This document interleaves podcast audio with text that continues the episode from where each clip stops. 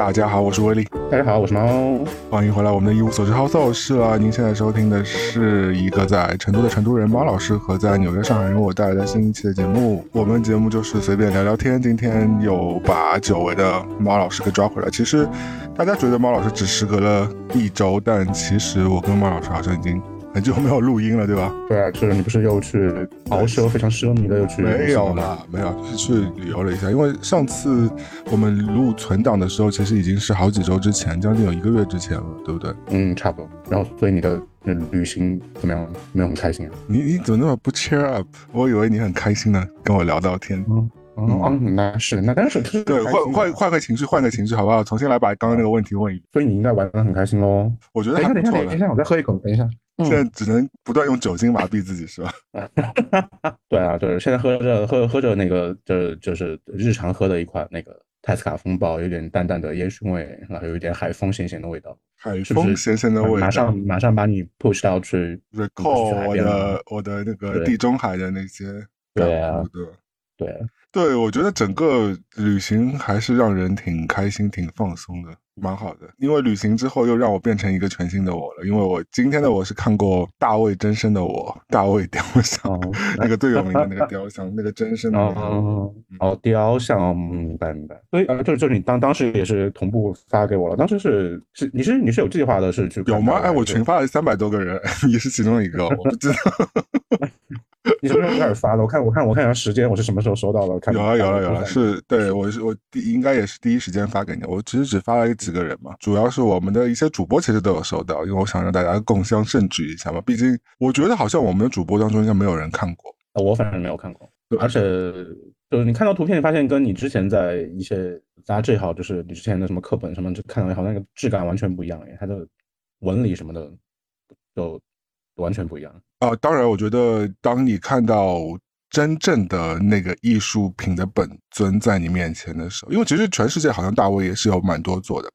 然后呢，在佛罗伦萨的那个学院美术馆里的那尊才是真正的本尊嘛？那佛罗伦萨在户外还有一尊假的，呃，去看也是有点，其实有点小惊险，因为有可能会没看到，因为我去订佛罗伦萨票的时候是蛮临时的，所以其实当天的那个美术馆的票已经 sold out，其实你是买不到了。然后呢，我就想办法就订了一个什么其他 app 上有人组织的那种团体 tour，然后他他们反正就其实是一些导游公司，他们集中先买了团票，完了之后再卖给散客嘛，但他他们把它设计成了一个。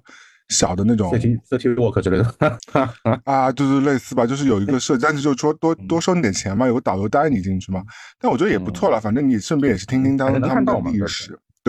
对，所以最终就看到了嘛。我觉得还是蛮幸运，因为看到那个本尊的时候，你觉得的确还是挺震撼的。因为小时候虽然这这样讲可能有点矫情，但小时候你当你看到一些很厉害的画作啊，或者是很厉害的呃呃一些建筑啊什么的，你都会想象说，哎，到了。他的面前到底会不会有那么狂？或者因为因为你会听到很多你的书本上啊，或者是老师跟你讲的时候，他们就会挤尽他们的这个能事，用用各种词藻去形容这个东西有多么伟大嘛。但有时候你可能看到平面的东西的时候，你不一定会那么震撼。你知道它是美的，他可能觉得说哇，为什么他凭什么可以用到那么多形容？可能就是这次，因为我的确是看到了很多，包括希腊的呃这这次的旅行啊，包括像呃意大利这次旅行，看到了很多。艺术品的真迹本人，当你看到那一刻的时候，还是会让你非常的惊叹于它的巧夺天工。首先，它尺寸就已经就跟你什什什么的尺寸？你想问？你的你的你的问题很刁钻，也不不太不太一样嘛。但是整就整个雕塑的尺寸嘛，然后那个整个跟你的直觉上就视觉上的那个冲击力完全不一样。雕塑的质感啦，就是那种大理石的质感，你在图片上看，你你你会你会有应该应该会有一些非常大的一个。冲击力了。嗯，我先回答，就是猫老师和其他民众都很关心的一个话题，就是大卫的尺寸。你这个你要害我 剪掉好吧？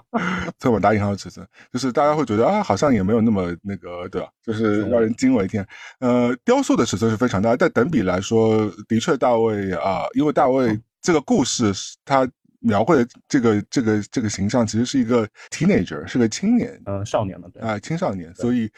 大家就可以理解了啊。那我这个部分我就不多解释了。我觉得，所以就可以打消大家的一个疑惑。但是大卫像最神奇的地方，其实在他其他的比例是有点不太一样，他的手和他的头是格外的。偏大的，因为嗯，当时我们在看这个的时候，我们也对导游进行了这个提问嘛。如果大家认真有去看，可能在纸面上有点看不出来，在现场看的时候，你会非常直观的嘛，就是你会发现他的手是有点过大的这个比例，和他的头有点过大的，好像至今都没有一个学术。派能够非常直观的这个给出这个为什么当时米开朗基罗会做出这样的一个调整，嗯，理论上因为米开朗基罗是对呃人体的研究是非常透彻的嘛，因为你可以在他其他作品上你会看到其实是非常没有问题的。那为什么这一尊会有这样的状况？所以嗯，反正是个蛮神奇的东西。那我建议大家去看一下。另外，我觉得跟大卫能够画上等号的一幅非常杰，但我觉得佛罗萨有很多很杰杰出的东西啊。嗯，然后在在佛罗伦萨跟大卫一样出名的是一幅画《维纳斯的诞生》，如果大家有印象的话，是波提切利的对。然后这幅画就呃全球的知名度应该基本基本上可以跟那个就是蒙娜丽莎旗鼓相当了吧，对吧？只要但凡大家有对美术有一点点小小的 认知的话，这幅画就是导师课本应该都会。就肯定会出现这个东西。嗯，现在会吗？因为有裸露哎，而且而且这个维纳斯好像是真的是当时呃艺术历史上蛮早的一次女女性身体的裸露，因为当时其实意大利还是相对来说比较抓的比较紧，嗯，比较紧，因为他们宗教国家嘛，所以其实他们不是很很，因为跟跟其他国家，比如说跟英国、法国比起来，我觉得好像整个对，就我感官下来啊，就看那么多意大利的。嗯，画作和当年就是同期的话，意大利其实对于裸露是有一点点，有一点点那个没有那么积极的想去裸露的。对，因为可能我觉得可能就是宗教的问题吧，不是那么直接。所以呢，嗯，对《维纳斯单身》我也见到了本作，然后的确是蛮惊人的，厉害厉害。对，看完是不是跟复制品还是有一些？你也不确定它是不是复制品啊，因为 这不是很难讲嘛，对不对？嗯。是不是就是跟画画册上应该还是有点区别吧？因为之前看过其他的原作，发现就是好像跟哪怕说就是高高精高精的一些画册，看起来色泽完全有有点不对劲。真画和。画册的确是不太一样了，因为纹理质感和那些东西在现场你才能感觉出来嘛。当然，这个讲上去很虚啊，就很多人也会觉得说，你们是不是吹毛求疵啊？画高清画册现在已经很很轻了，或者是 Google 现在也把很多画的这种那个 HD 版全部都放到了网上嘛。那因为可能你显示器的不一样啊，你那个呃印刷的控制的色差不一样啊，其实导致出来其实每一幅画印出来还是有轻微的色差的。呃，如果大家如果去去找同一幅画在不同的画册当中的展现的话，你会发觉两幅画其实可能色差不太一样。嗯，这个就是取决于当时印刷的状况和那个矫正的一个状况。但是你在现场看的话，大家会不会听见这一切都很无聊？就是在你在在现场看的话，的确是，的确是你会觉得哇，这个用色啊，这个就被被称为那个稀世珍宝，它或者是艺术界的明珠，的确是是配得上的。就是怎么说呢？它其实是一个经历，对吧？对每个人来说，它不它不是一个物质的东西，因为。我觉得对很多人来说，大家可能你比较好炫的，呃，或者是炫耀的，其实是你，嗯，你可以守在自己身边的一些物质的东西嘛，这样比较容易去去展现你一个包包啊，或者一个手机啊什么的。但是这种经历。除了你拍张照分享到朋友圈之外，我觉得经历本身对你的影响还是蛮重要的。首先就是一个就是美的非常直接的对你的震撼嘛，是是是，再怎么样就是正是一个就是大家都能感受到的那种直观美，只是说你的感受感受接受度不太一样嘛，但是你肯定是被震撼到的。这个挺会说的嘛，都不用我说。好，那你继续，我们讲。这个价值上一上了啊。嗯，对。就是这种震撼是确实是，就是你愿意分享，有有有可能你的言语无法无法企及这个东西，但是你的无法，你的你的你的灵魂会会会受到震颤。对对对对对，包括这次我不是也去了著名的百花大教堂嘛，就是你可以感觉到这些，包括上次在西班牙的时候去了圣家堂，就是虽然我们都没有。在有那个有宗教这方面的对，但是你还是可以感知到那个地方的神圣性和那个地方给人的一种很牛逼的一个东西。对，让人可以沉浸下来，让人可以去投身于神，会让你觉得有一种你知道跟跟跟主在贴近，还是跟 spirit 贴贴近的一个东西，那个回声很深。就每次去到那种教堂，我觉得嗯，这个这个这个很厉害，不会让你有一种短暂的脱离你那种俗世的那种感觉呢？回声我是不知道了，因为我是没有在里面大声喊叫了，不然的话可能你很难听到。那个就唱诗班有时候练什么圣歌什么的，你都会。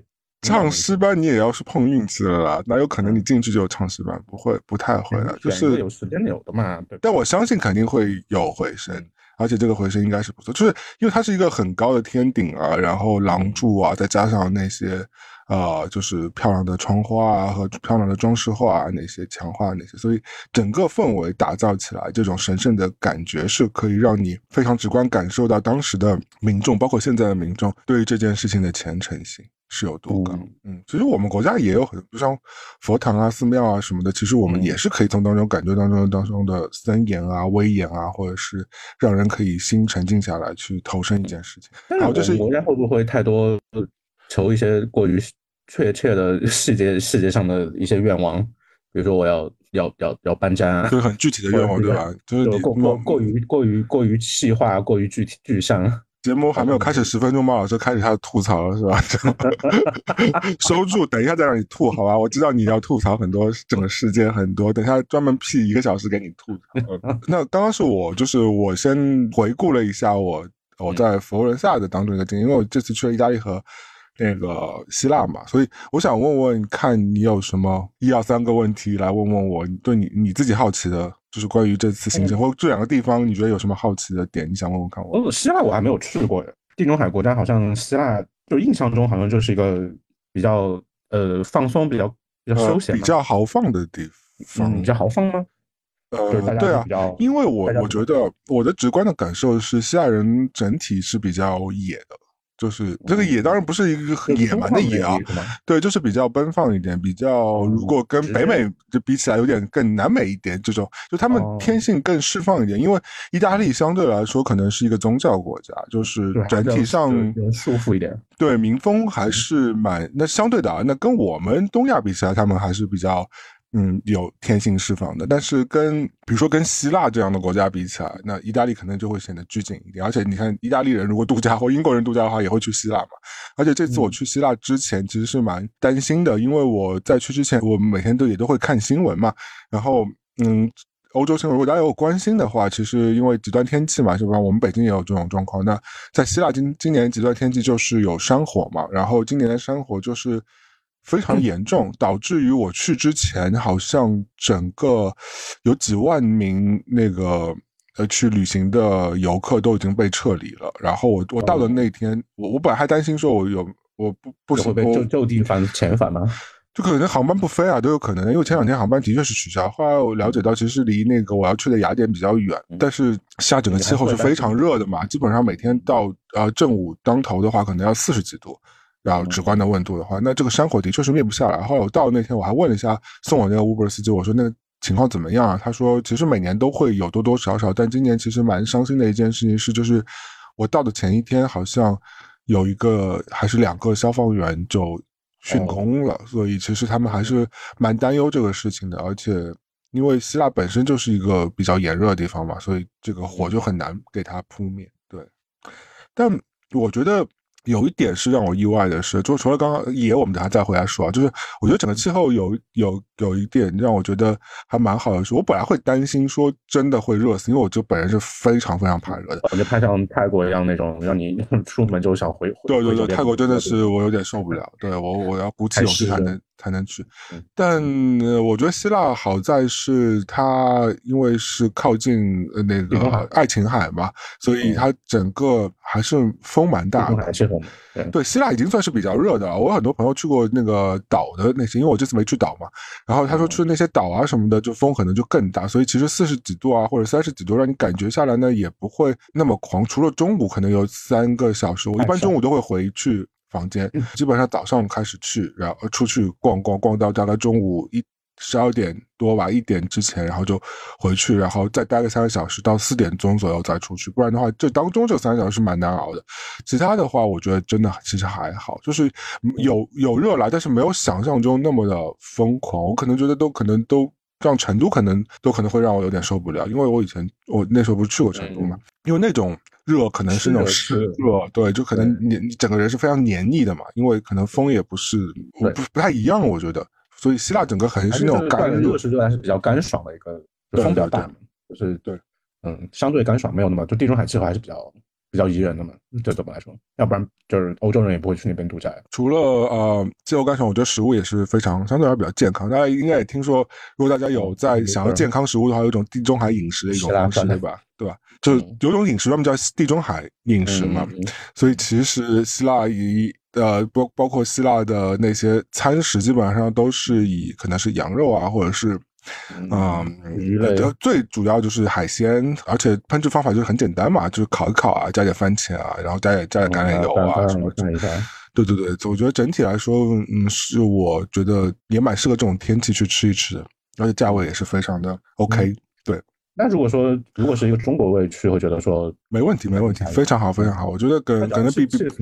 嗯，它的 cheese 不是那种美国 cheese，就是腻的那种 cheese，希希腊那种 cheese 是啊，对，还是还是比较清新，而且很多人都很，特别是我们中国人，很多中国人很喜欢这里的那个希腊酸奶嘛，嗯，它它它比那个普通酸奶更稠一点，对，而且那种酸奶其实说实话，你不加糖你也可以。尝到那个酸奶的那个风味，整个非常好。而且我到第一天啊，很神奇，到了第一天已经是下午了嘛。然后我有个住在欧洲的朋友，他就他是一个所谓的美食博主嘛，是老外的美食博主，是真的美食博主啊，不是开玩笑，是个大 V。然后他就给我推荐说，哎，我说那我要去哪里吃饭啊？他说你去这家，然后他给了我地址。我看看那个就是感觉不是那种啊，就传统的那种 app 上或者什么地方会推荐一个餐厅嘛。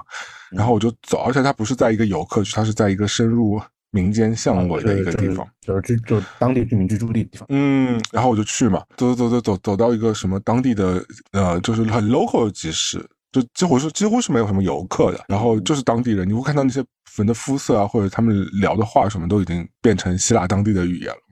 然后我一方面很兴奋，一方面就觉得哇，怎么会这样？我待会儿怎么办？我怎么点菜？然后我就走走走走到一个涂鸦墙，一个一个街角。就 Google 就显示到了嘛，我想说啊，在哪里？就是也没没有任何的门面，也没有招牌，就哪怕就是你个馄饨摊，至少你上面写写馄饨两个字吧，对吧？就他他没有，他什么都没有。后来我就在旁边盘旋几下，我发现旁边有一个呃口子是到地下室的，它是个半地下室哦，是往下的那种。对对，但是你得走近了，因为你在马路对面，你有点看不到，因为它是个涂鸦墙。然后你走近了之后，你发现哦，有一个台阶可以下去。然后我想说，怎么餐厅怎么会开在这种地方？而且这种地方怎么会是怕鬼这样感觉？感觉不是，因为是正午也不会怕鬼啊。但是就是你会觉得哇，这什么梦里？他怎么会一个美食博主怎么会推荐我来这个地方？嗯，是不是整我？当时就想，你要么就真的有真东西，要么你就你在我这儿亏的就会清零。对，我想说好，那应该是有什么。了不得的东西，对，所以我就啊咬紧牙关就下去了，因为我想说里边人应该也不会说什么英文啊，或者说，我进去之后我就发觉这个异样眼光就投射过来，因为我毕竟是个亚洲人，对吧？如果他有游客，基本上就那种欧欧洲游客或者白人这种。这种很少会有这种亚洲，亚洲本身就可能要大大多人要去旅游的话，都会去那个就是那个蓝白那个岛叫什么来着？叫圣圣圣什么圣圣圣托里尼是吗？圣托里尼，对对对，就是就拍婚照、拍婚纱照的那个地方嘛，就亚洲游客最爱那个地方。就但这个是个非常 local，我就进去之后就一样眼光投出过来，然后老板就说英文也磕磕绊绊的，还有个老头子，感觉是他爸，还有个小孩。他有菜单吗？他有菜单，也有英文，但是那菜单非常简单。就是感觉是那种街坊那种店，就是 就是感觉是老板是看人下下菜，根本就看不清楚什么。然后我进去的时候就有点闷，然后老板说啊过来过来过来，我想说过来干嘛？我说我说不是应该给我座座位吗？让我开始点菜吗？他说你过来过来，我给你看。我说看什么呀？看 是是要宰客的意思吗？然后老板就拿了四个桶给我看，我想说让我看什么？然后他说：“嗯，有有四款汤哦。”然后我看了一眼，什么有什么豆子汤啦，什么什么什么汤啦，反正之类有，反正有四个不同的。你看，你看，你看到食材吗？还是说看到？因为他他他打开就跟那种食堂阿姨一样，因为那个汤的那个桶是那种高桶。我就看就是就是那个，你知道，你说你你也不好意思去拿勺子去嚼它，你说哎，这里面到底有什么东西？就只看到颜色，也不知道里面到底有什么。啊，他就给我看了嘛，我就看了啊，反正就不同的。他说你要哪个？我说啊。那么快就，我想，万一我不想喝汤怎么办？因为我本身也没有很很爱喝汤，然后我又不是什么广东煲汤什么之类，又不是花椒鸡，你要喝什么汤嘛？他说你选一个，我说啊，好吧，那我就选那个豆子汤吧，因为我看到那个 Google 的 review 上有人点了那个汤，我就是一个鹰嘴豆之类的东西吗？不是鹰嘴豆，是应该是那种比芸豆小一点，也不是黄豆，反正是一种豆子。嗯，然后它就是一个豆子汤，但是有加了番茄。我想说应该算是应该会好喝吧，对吧？应该不会怪怪味。番茄一遮应该都不会太怪。对，就是我想说，那我就喝喝看吧。然后他就把那个汤给我端上来，就整整噗噗一碗。然后他又要塞个面包，因为我不吃面包，我就说我不要面包。然后我开始喝那个汤。然后旁边还有几桌呃 local 的人，然后在那里吃，然后跟老板那边在大肆聊天。因为我想说喝汤，我就一边喝一边在呃，就是打信息给我的那个朋友。我想说，人家就给我一碗汤 哎，我我点什么？他说你就随便点啊，都挺好吃的。但因为我不是被告知这个事情呢。对我，我我之前被被意大利朋友告知说，你在希腊就不要那个，就是催哦，不要催任何人，不要催任何人。Picky 是更加不不要了，就是因为你入乡随俗嘛，就是你不要催任何人，因为他们就是这个样子，他们爱迟到，然后他们的服务也是那个比较随性一点，他们人都是还不错的。有人说他们爱迟到啊，说对，说希腊人爱迟到，意大利人就本来就那我就我就我就在那喝汤在等嘛，而且喝喝很慢，我也在观察整个这个餐厅。然后呢，我就看到那个老外就开始跟 local 那个顾客开始聊天，local 顾客可是一桌的美食哦，然后他们在非常热情在吃东西。我想说，是什么？是歧视我吗？是觉得我吃不起吗？为什么到现在不给我点菜？而且他跟我说连可乐都没有，他只有水和酒。我说啊，怎么可能只有水和酒？那可乐怎么会没有？可乐不到处都是吗？喝了大概十五分钟吧，我实在是忍不住，我就我就打断了那个老板和。那个 local 人的聊天，我说不好意思，那个能不能给我点菜啊？我说我只想点一些就是希腊色拉，或者是烤个鱼啊什么的，我就简简单单吃一下就好了。这时候他才跟我说，原来他他让我去看汤的目的是说他已经 sold out，全部没有了。只有汤了，哇，好吧，我说这才才才下午三点钟还是四点钟？他说啊，才下午四点钟哎。然后因为我朋友当时提醒我说这家店是七点钟关门，你得早点去。但我飞机落地，我收拾一下，我我已经是最快速度去了嘛。我想四点钟应该跟七点钟还有点距离，对吧？我想说，嗯，应该这样。中午那他是中午那一摊收了，还是说他就今整整个今天整整摊收了？因为我吃我吃了七七八八，我坐下来吃已经快就已经接近五点了嘛。因为他七点钟就关门了，那肯定接下来就没有了。如果他有备餐的话，他怎么会不卖给我？还是说他故意不卖给我？有可能是故意不卖。他可能不想不想 serve 你卖，我在日本遇到过。对对对，然后我想说啊，难道我 要再喝一个汤吗？不要这样吧！你说那那你说那那个你们那剩下三个汤也来给我来一碗？不要了吧！我我喝那么多汤干汤之旅。但但是但那个汤本身还是挺好喝，我觉得它应该有加了肉煮的，可能加了羊肉啊或者是牛肉之类的，所以那个汤本身是滋味还是蛮浓的。虽然是清汤，然后里边也看着看得出来，可能也只有洋葱啊、番茄。但是你现在你喝了汤，现在就相当于有点开胃了，没吃的就很很很恼火。我我是有点小恼火了，我想说为什么一开始不跟我说清楚？但其实可能他已经跟我说清楚，只是大家已经有那个言语的隔阂。没 有见到这个，而且他觉得他扔给我一块面包，可能意思就是说让我吃了块滚这个意思。蘸蘸着汤吃一块没有，面包其实是那个本来就会配，嗯，丢的对，很大一块面包，我想 我本来就不吃面包，我就不要了。最后，哎呀，买单五欧，就一碗汤就走了，也还那那五欧，嗯，你不好说它贵还是不贵，反正就嗯。就我觉得对那碗汤来说有点贵，但整体的对于整个欧洲消费来说，我觉得其实还好，五欧就还好。嗯，但是你你花了五欧就喝了碗汤哎，然后你你对啊，感觉那碗汤就应该附送的。你也不好说它好不好吃，因为你只喝了汤。那我就只能跟他说我下次再来。他说好，那你下次再来。嗯，呃，老老板一般说，CEO 一般说傻逼捣鼓。然后你吃完了之后呢？那就是再去找一下别的。就后来有几顿还是吃的还是不错的，因为当地的食物其实都蛮符合胃口。因为我本身我在纽约的话，我家里附近有几家那个希腊馆子，像像李老师来来纽约的话，我们都会去吃希腊菜，因为希腊菜相对来说还是蛮对胃口的嘛，比较清淡。那另外来说也比较健康，基本上都烤。纽约人不是会带大家去吃苏式吗？纽约人有些是很蠢的啦，但因为对我们来说。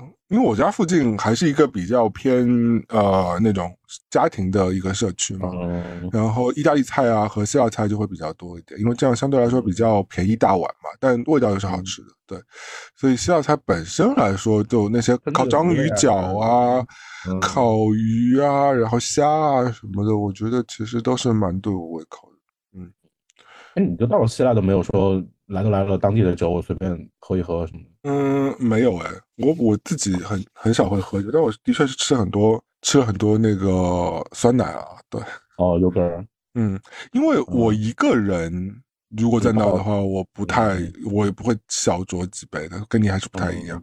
就是如果有朋友的话，我可能会喝。如果我在意大利有朋友一起的话，我可能吃饭的话，可能喝我喝个白酒应该没一杯两杯应该是 OK 的，就是那种白葡萄酒嘛，就稍微清淡一点。太太重了，我可能就还是会过敏。就啤酒我一般是不太喝的。对对，当然了，我觉得 像意大利和希腊，大家也都蛮爱喝酒的。的确是，如果你真的是爱喝酒的人，在那里的确是。啊，意大利应该会去一个什么酒酒庄之旅是的。嗯，是的。当时那位美食博主也推荐了很多酒庄给我，我说啊，我不喝酒，你不要推荐。对对对，他说啊，那就损失了。对，反正，呃，我觉得希腊还是蛮值得去的。但是，我觉得也有可能是跟我本身就蛮迷恋希腊有关系。我对这个文化本身是有兴趣的，哪怕我去看那些美呃博物馆里那种陶罐什么，我也可以看很久。嗯嗯，但我觉得可能对于大众来说未必是兴趣点，因为可能会有点无聊，因为你会在现场看到很多都是废墟来的。嗯，应该也不错啊，就是你嗯。我觉得很多人城市都长得差不多嘛。你想看一些之前的什么样貌什么的，你看美术馆、博物馆什么的，应该都挺棒的呀。但你要知道，很多人看美术馆其实也只是凑个热闹而已，对不对？是蛮是蛮我觉得很多人就是凑个热闹而已，他真的可能对。呃，是因为我自己也有这种心情的。有些美术美术馆展的东西，我本身兴趣不大的话，对我可能就去呃走一眼看一眼算拦过，就也也就是讲讲穿了，也可能也就打一个卡而已。但是如果我感兴趣的美术馆，我有我是会认认真真看看，甚至在一个展品前会呃查查 Google 啊，或者是在那个再拍拍照啊，然后记录一下，在手机里甚至会查一些额外的资料，让我觉得看得到个什么东西。对，但我觉得大多数人其实是就是走马观花看，随便看看，看看好玩而已。觉得，但我觉得也也可以了。就是就像你我们刚刚说的，我们你去看大卫或者看那个那维纳斯的诞生什么这些，这些其实只要在你心当中留下一些印记，然后让你在未来可以被调度出来这种情感或者什么的，让你可以对这个美产生一些兴趣的话，我觉得其实都都算是一个事情，总比你在那瞎。瞎闹腾好吧，当然当然当然闲逛和开 party 也有它的乐趣吧，就是你可以闲逛还可以找个老街什么的溜溜达溜达看。我做了很多这样的事情，我甚至有一天晚上我在那暴走，因为我想去找一家酒吧，然后但那家酒吧呢就好死不是在一个非常偏远的地方。后来我跟当地的民众，我想去了解一下当地的民。你不要又又害我一定要剪掉内容好，或者给你加鼻音好，就是就反正就是去想要去一一家 local 酒吧看看什么情况，那我就去走，就乱走嘛，我也没有打车，也没有坐地铁，然后就自己走，走到一个非常偏远的地方，就是因为现在本呃呃那个雅典本身就不大嘛，然后我大概走了有四十分钟还是四五十分钟吧，就走到了一个就真的是当地居民才会去的地方，就完全偏离游客去的地方。但就是有一点吓人，因为我甚至还撞到了一些吉普赛人、一些游民，一些小孩就直接扑到我这儿来，感觉要问我要钱，我也不知道他在说什么，但是我就赶紧快步逃走，有点吓人。而且那时候可能已经是九点半、十点钟了，就是有些街道上它的灯是非常昏的，然后又有人出来把我。舞走，然后拉我腰子，其实也是可以的。但是希腊人应该没有那么吓人，没有那么吓人，没有那么那么。但是，嗯，反正我那天有在街上就是随便乱走。但你想说，很多很多都说，比如说说意大利乱啊，或者说西班牙乱啊什么。但西班牙凌晨我也。逛逛过，其实也还好，可能也是因为我个子比较大，大家可能觉得一些吃法应该是也不是我我我看上去可能也本本身也蛮蛮难惹的，就是看上去有点凶，然后又有点蛮高大，可能大家都觉得说啊这个人我们还是别惹。可能如果你比较小只的话，可能就要小心一点，还是结伴同行然后就比较好。因为我不我还是穿的有很多 logo，应该也不太行，这样尽量穿的素一点。对对对，我一般去旅游的话，我是不太会太招摇的穿着。但是我也没有很招摇的服饰啊，我基本上都还好。那最后你去了那个，你到你到那个酒吧了吗？到了，真的有那个酒吧。然后我第二天跟当地的人求证了一下，的确也是在那。然后我看了一下，有点 creepy。然后不是 creepy，就是是一个很幽静，门口有也没有像你们成都的酒吧也好，或者三里屯那种酒吧。大家会觉得只要是个酒吧门口，基本就站站几个人在那抽烟吧，或者是聊聊天啊什么。有人鱼贯而入、鱼贯而出那种样子，对吧？那比较热闹样，感觉那种酒吧才是可以进去逛一逛。它就是一个安静的 bar。就是感觉那种就是就一人点一杯，然后跟喷的聊两句的那种。我都没进去，我就在门口看了一下，我说嗯 很妙，感觉里面里面感觉就没什么人，然后我进去会尴尬。推门进去啊！你说我要我我要一杯 Coke，然后就坐那边，那会很尴尬吧？我可能会，而且而且那时候是有点晚了，我想说我也不要在那久，我就看了，而且如果再遇到一些怪事，对，如果里面就三个人，然后。也有点怪吧，那就不要呀，推门进去三个人就马上出来。而且我本身也是抱着一种，就是呃，不一定要去酒吧，也是夜夜走一下，随便走一走。而且因为本身也有时差在那里，嗯嗯，所以就那晚上下的风有给你别样的感受吗？有了，晚上晚上真的还是蛮凉的，呃，让我觉得很神奇。所以他们可能植物长得比较好吧，就是那种早晚温差大，所以晚上甚至是有点凉。晚上因为我的房间我订的那个 B N B 是有一个天台的一个泳池的嘛，你有看到对吧？对，就是哦，那个 B N B 哦真的很狂，我 我等下会。着重讲一下，但是但是我白天是可以从容下水，因为很热嘛。然后晚上就真的不行，晚上感觉凉到不行。晚上可能只有在坚持啊，那 你就说下凡那 二十几度。然后那个 B N B 啊，真的很狂，那个 B N B 可以直接看到那个帕特农神庙，很很非常牛逼。虽然它不是一个，也没有到非常非常好的一个。location，但是它至少是离那个雅典卫城是非常非常近，就是那个那个游客区，而且价位也不是很高，感觉屋主应该是把那个大楼的顶层给买下来了，然后就把它装修成一个别出来了。对，而且很棒呀！而且我第一天晚上睡觉的时候，就是我我白天还没有意识，因为它装修的用的都是那种落地窗嘛，但是它白天都会把那个窗帘都盖起来，这种全盖住的那种窗帘。嗯，想说，因为你白天也不需要把它拉开，因为非常热，你你拉开你就把自己晒成猪。晚上的那个窗帘其实是可以透光的，就其实你是可以看可以看看到外面的嘛，就那种比较高级的窗。然后我就躺躺在床上的时候呢，我。正准备看会手机，把灯都关了之后呢，那个窗帘就是我脸对着的那个那扇那两扇大窗，其实就是也是对着帕特农神庙。你晚上睡觉的时候就对着神庙，对，非常有这种虔诚感。而且我本身就是很想看那个帕特农神庙，所以我觉得哇，好厉害，好棒。那你晚上有梦到那个酒神巴斯克来找找你算账吗？倒是没有了，要梦到自己变成女神的圣斗士。那没有了，我要变，你要变谁？你说圣斗士吗？对啊，不要吧，没有一个我想变，很幼稚。小时候小时候看还觉得还行，还要自己扮演什么自己的星座，还那个对应起来。如果自己星座太弱的话，还要在那自己暗自上升。因为我是水瓶座嘛，所以水瓶座在有点弱，对不对？还可以了，不是也挺？我觉得应该是下段班的那种。就是应该跟金牛座那些，就是都是都是属于那个 比较弱的那个六个人。金牛金牛很烂的。对啊，就是就是有几个星座，就是就战斗力比较弱一点，不像那个什么。嗯，天秤座啊，或者是像双子啊那种，可能处女啊什么那几个都比较厉害一点，对吧？那什么双鱼啊，感觉水瓶啊都实力有点不太，包括巨蟹啊什么的，感觉 都是垫底王。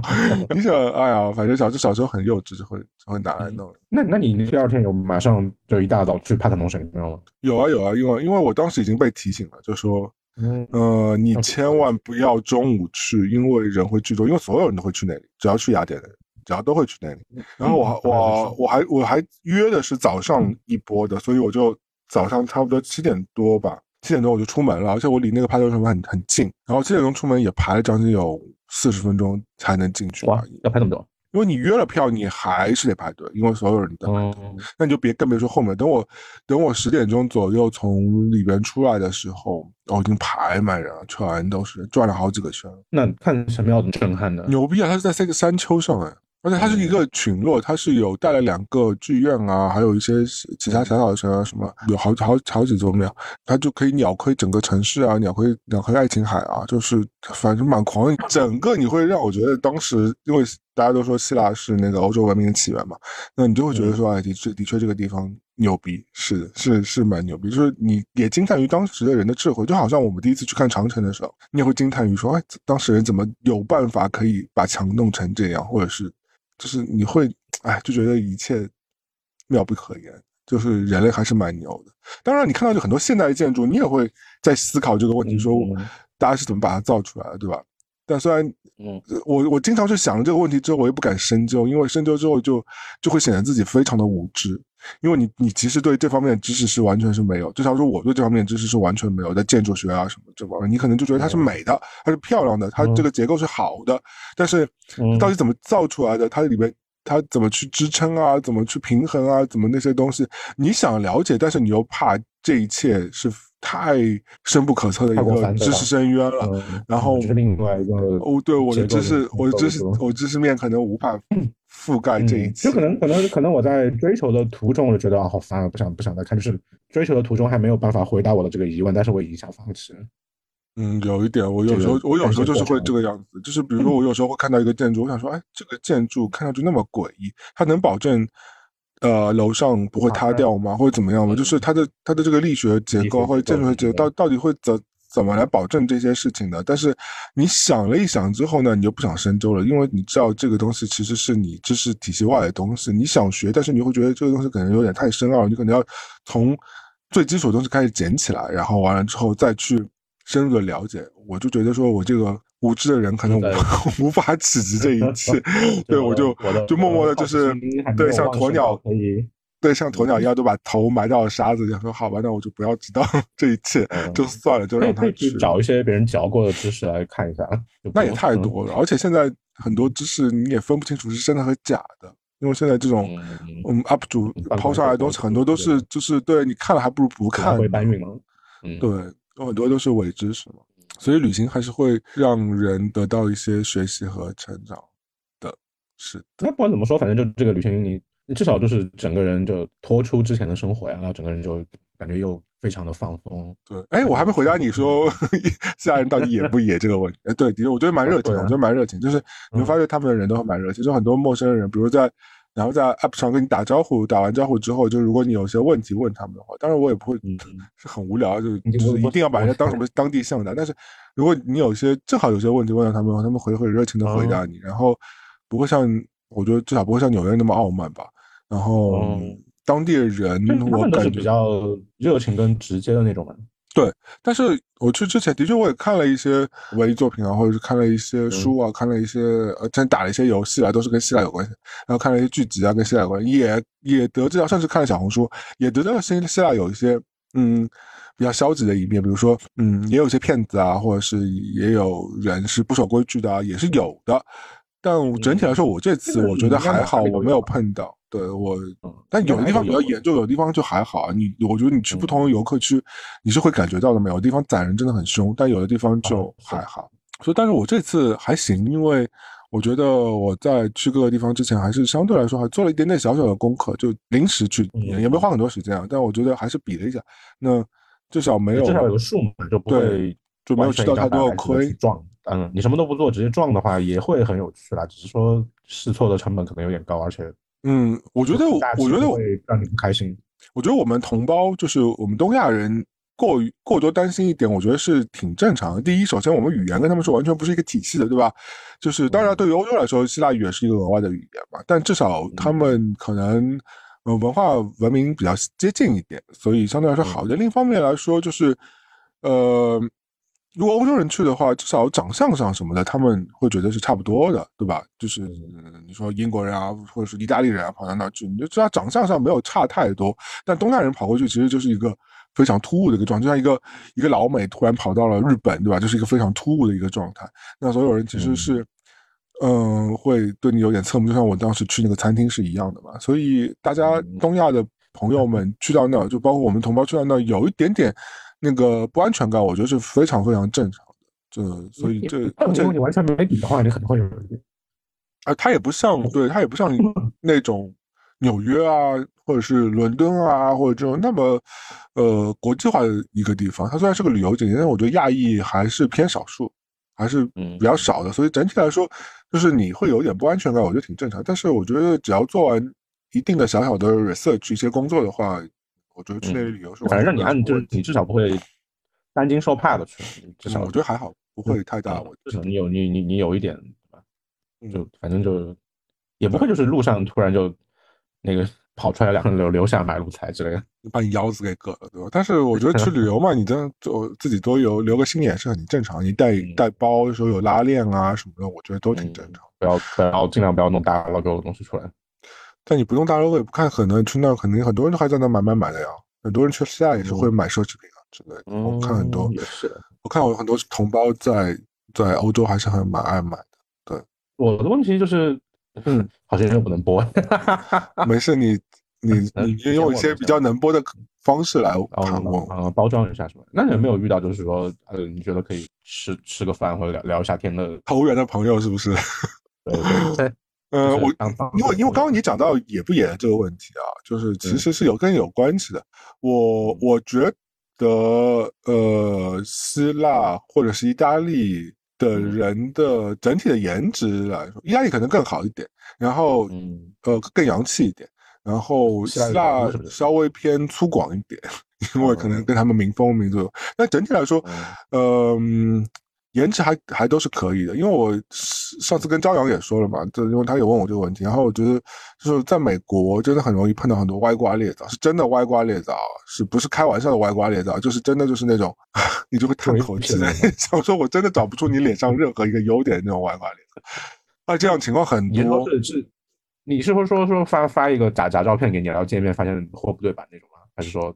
不，就是真的照片也是一样的，就是你会发觉说啊，嗯，虽然我们不能以貌取人吧，但是你的貌真的不怎么样，都是低于五十，就不及格的。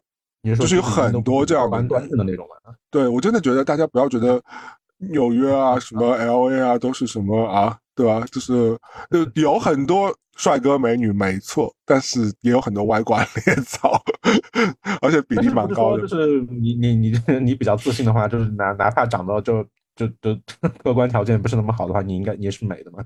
对我们鼓励人，每个人都是这么想的嘛。但是我们如果 那反过来，我们真的去把自己扔到一个 market 上面去的话，对啊，你就不会那么想，你不想约会一个歪瓜裂枣吧，对不对？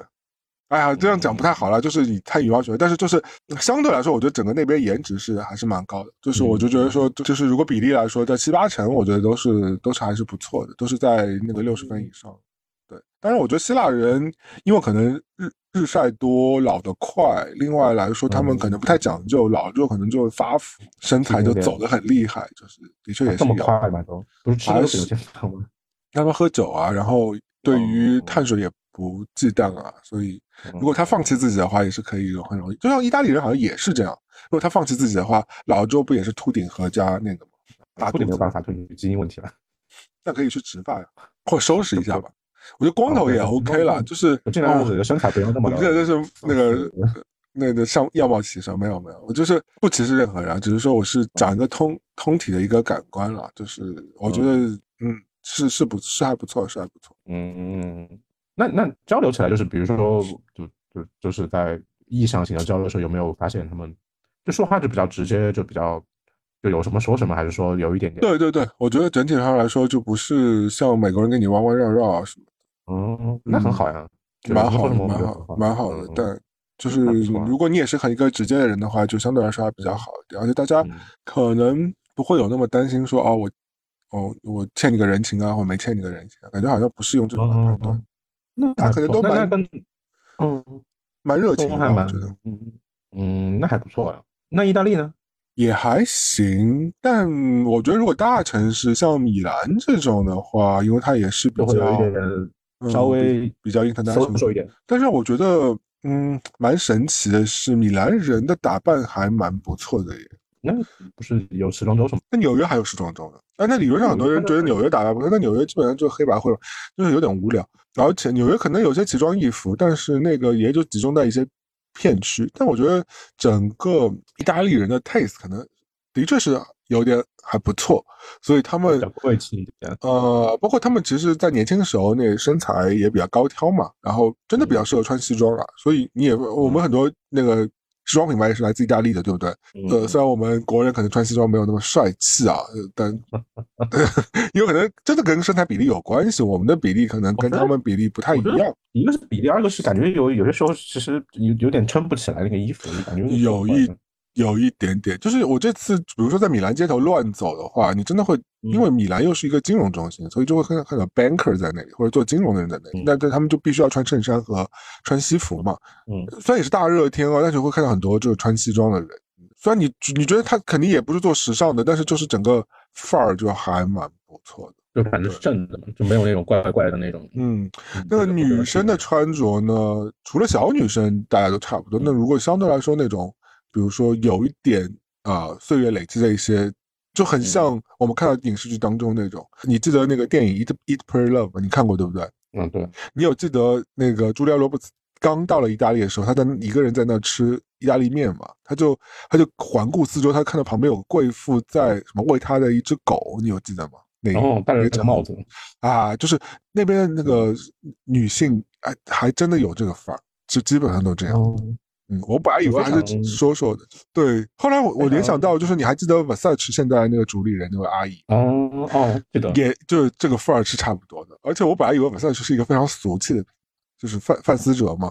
后来我我们跟当地的女生吃饭，当地的那些意大利女生都觉得啊。范思哲很好啊，我们很很喜欢穿。我说啊，我们大陆人都不太敢，只有只有感觉郭德纲会穿吧。郭德郭德纲穿纪梵希，那是因为对啊，那个因为错错误，就是他这是美杜莎，谁敢乱穿啊？而且他那不是金的，就是黑的，就感觉那个就很狂啊，就是嗯，而且那个头又很大一大坨，有时候看到。一些大佬们，哎，对，对对，你说对了，就是我觉得我亚东亚人的头的比例可能比较大一点，就是感觉像个火柴，这样会好吗？因为我我自己也是啊，我我如果我我经常会感叹说，马的老外头怎么会那么小？是，真的，就是那你个比例就是，哎，虽然 这样讲是不对的，但是就是人家这个比例就是比较好一点，就是比较悦目一点，对。就至少是在这个，你懂我这个意思啊？我不是不想，我不是想政治不正确，但是就是你看到整个，整个就是对，舒服一点。对他们塞进那个西装，你就觉得对，和谐一点。对他们穿那个华丽的那个 dress，你也觉得那是对。甚至有些阿姨就是整个会穿那个玫红色的这个一体的那个 dress 就上街，很狂和和谐，大家是合理的东西。对对对对，而且他们也不一定是那种身材，就是真的好到飞起来，就是什么真的玲珑有致的那种身材，还不一定。嗯，他有的可能也是比较丰腴的，但是我觉得他们还是自信吧。我觉得这一点可能会比我们做的要比较好，也比较自信。但是反正就自己的气质也能撑起来嘛。这边也有很多很自信的人，穿起来你觉得他是疯子。所以我们穿设计师品牌，嗯，好了。那你在意大利有没有疯狂的吃意面什么的？意大利不是没有什么都没碰，我觉得非常好吃。就是我因为我已就人已经到了意大利了，而且还有当地朋友招待，我就是意大利的披萨、意面，就是跟碳水有关系，我都没碰啊，都没吃吗？吉拉托也没吃。但意面和披萨能怎么样嘛？但是都去了呀，你就吃一个，嗯，no no no no，不能对不能对自己放松，因为我觉得我一旦开始吃碳水，我就会停不下来，就是因为碳水太好吃了，不行不行不行，因为意大利，意大利又属于那种半夜，对，意大利和希腊都属于那种半夜还开着很多店，就不像美国那种死店，半夜就可能只有麦当劳或者是，就意大利那个，因为他们本身太阳落山就比较晚，就是九点钟以后嘛。九点是的，就像就像那个新疆一样，所以 九点钟大家刚刚出摊，好吧？然后九点钟你在街上走的话，就九十九十点钟，大家都在街上开始在。喝酒啊，然后吃披萨啊，大肆的进食啊，对啊，就是我想说，完了，我要是在这个点是可以吃，但是我要在这个点如果再吃碳水，完了之后十二点钟再去睡觉的话，那整个第二天就是真的又胖死，整个人就是对我又不行，我又控制住，所以我这次非常就是完全一点披萨都没有碰，一点一点碳水也没碰，然后你好歹吃一个嗯 margarita 之类的那种披萨，就那种素素的，就是 no no no，他他的他们没有没有。不狂的都挺狂的，加料都非常的狠。虽然我觉得他们的料就相对比较健康一点啊，他们不太用那种反式脂肪酸啊什么的这种，就像就就是面饼啊、面皮啊什么的。但我要提的是，有一个东西我有认真在吃，因为它不会胖胖嘛。咖啡，嗯，意大利咖啡真的不错，我不得不说，的确是不错，味道啊、价格啊什么都。但是有点让我不太习惯的是，因为它都是小小杯。就它最大的 杯，可能也就是我们呃很俗的，我们如果讲那个星巴克的话，也就星巴克最小杯的那个杯。托杯不是，我之前还有一个小套杯，对，就就就套杯，就套杯。因为你知道，在北美星巴克，在 Venti 就是大大大杯之上，还有个再大大大大大大杯，就是北美已经失控了。就大家可能早上太社畜，就一定要摄入非常多的那个，而且所以我每天早上都会，有时候早上就会去出门点一个那种啊叫什么 cold brew，就是冷萃的大大大大大大大大杯，就是整个就是给你的整个血液灌进去全都是那个咖啡因。但呃，意大利属于那个小而精，因为因为所有意式咖啡呃它的基底都是 espresso 嘛，对吧？所以一看 espresso 一口那种嘛，然后嗯，最最多两口嘛就喝完了。对对对对，而且他们所谓的冰咖啡，也就是拿 espresso 加点冰块在里边，但他们也是说 americano 的，就是美式，也说也懂。现在有这个东西了吗？有有有都有都有。之前不是。不是说你点 Americano 会给你生气对吧？会给发飙，就像你吃意面，你把它都切断，他们也会给你发飙。还有吃那没有菠萝披萨，对对对，哎，但我很喜欢吃菠萝披萨。我以前我以前真的很喜欢吃菠萝披萨。哎呀，夏威夷口味的披萨，我以前很喜欢吃。我就酸有一口酸酸的，还挺好吃的。而且烤菠萝也很好吃。Anyway，就是就是没有想象中那么吓人。就是他们的确是每家店，你刚刚说 Espresso，他们其实都知道 Espresso 是什么东西。你反而跟他说。呃，你反而跟他说冰咖啡的话，他就有点不知道你到底要哪一种方式的冰咖啡，因为他可能是用 espresso 配出来的，不是 americano。你说，但我觉得咖啡品质本身是把控的挺好的。嗯嗯，应该肯定那是没有问题啊。那个那毕毕竟就是最早的咖啡不就在那边吗？然后之前还有朋友去，我带了一个那个摩卡壶回来，我现在放在那边没有用。我我有朋友送了我一个那个咖啡壶，我以前不用咖啡壶，我都是用那种胶囊咖啡机或者是用手冲的嘛。虽然我家我我平时基本上都会用呃胶囊咖啡机，就比较快一点嘛。但是但是我这次我这两天都在用他送我的那个，就是叫什么液液压式还是我也不知道，好像就是要把咖啡粉放进去，然后把水放进去，然后它煮完之后它就会出来那个 espresso，里面像高压锅一样的那个。对对对对对对对对摩卡壶啊，啊，那就是嘛。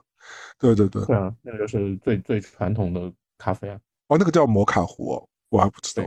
对对，但它只能做很少一点点，还不够喝。你可以买大份的，可以买到最大可以买到六杯六杯量的。人家送我，我也不好意思说，你给我换 换一个大的。你说你说，哎，这个很好用，但是有点少。然后你看怎么接？因为它只有它只有三杯的量，就三杯 espresso。那三杯 espresso 对我来说就是嗯洒洒水啦，就是对，就感觉就是还不够我填填牙缝。我每天都喝完之后再再回回上那个那个胶囊。但是我觉得咖啡，那你那那那那你只喝了，比如说没有没有配他们那种就是撒满了糖粉的那些像枣一样的。对，因为意大利人是很蛮爱吃甜食的，所以如果爱甜爱吃甜食的人有福了。他们咖啡有些也是会主动问你要不要加糖嘛，因为意大利人是蛮爱吃糖的，能感觉出来。呃，包括希腊人也很爱吃糖，希腊人的那个 bakery 那些叫什么烘焙坊。那些就是烤制蛋糕啊、糕点啊什么，或者是那些果脯啊什么的，感觉都甜到那种飞起来那种。但应该是好吃的，应该是好，因为我有在飞机餐上有吃到一点点那个我觉得下风味的东西哦，意大利风味的那些甜的果脯。但是我主动没有去吃盒马，也没有吃它的，我也不吃 bakery 嘛，我也不吃面包，也不吃那些花式的点心，也没有吃蛋糕。所以，但是我可以感受到，呃，当地人是非常爱吃甜食的。然后呢？呃，我要讲的是，我其实吃到一个咖啡，我觉得非常惊为天人哈。就是我有一天我去了当地的一家蛮有名的美术馆，然后在美术馆商店里边，我就他就给了我一张菜单。我那天是因为你整个一天其实没怎么吃东西嘛，又在狂走，就已经饿饿扁，想说随便吃点东西吧。但走到美术馆咖啡厅，看到也都是一些嗯那种就是。吐司上放着一些三文鱼片啊，这种东西又不是我想吃的东西。它没有色拉，但我就想，好死不死喝个咖啡吧。我点到一个咖啡，我觉得非常惊为天人的好喝。